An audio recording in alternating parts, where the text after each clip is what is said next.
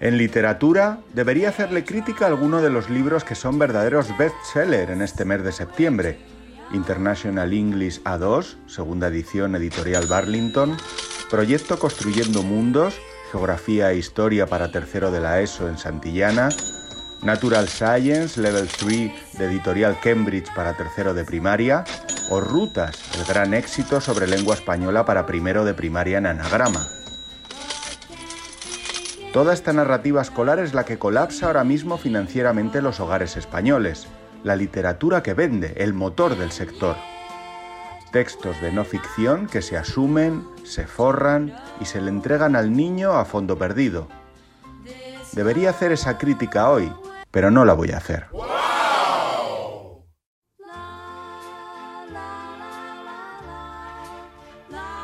Si hablamos del género documental, debería dejar a un lado las revelaciones de los Boserra nacidos en Movistar, las cintas controvertidas de Rosa Peral en Netflix o la deliciosa fabulación infinita de Terence Moss en Filming.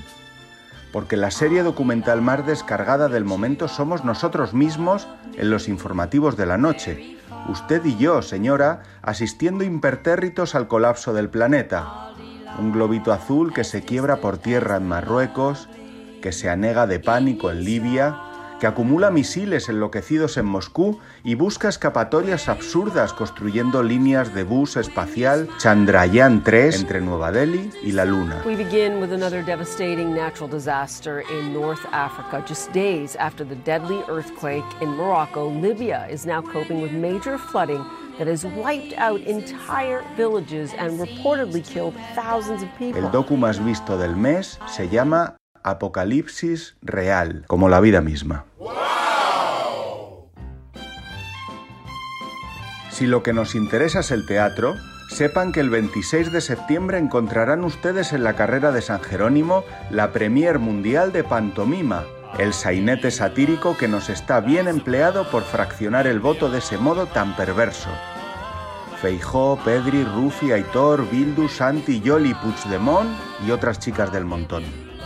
Lo que va a sobreactuar esa gente, Dios mío. Aitor Esteban será un pachino de Bilbao en pactar con el diablo. Mira, pero no toques. Toca, pero no pruebes. Prueba, pero no saborees.